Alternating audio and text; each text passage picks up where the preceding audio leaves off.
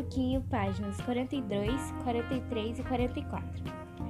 E quando as aulas começaram. Ah, é o retorno da múmia! Muitas aulas depois.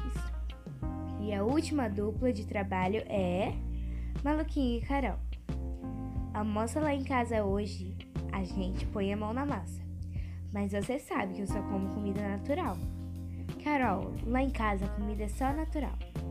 Vai me dizer que você não come carne. E desde quando carne artificial, Carol?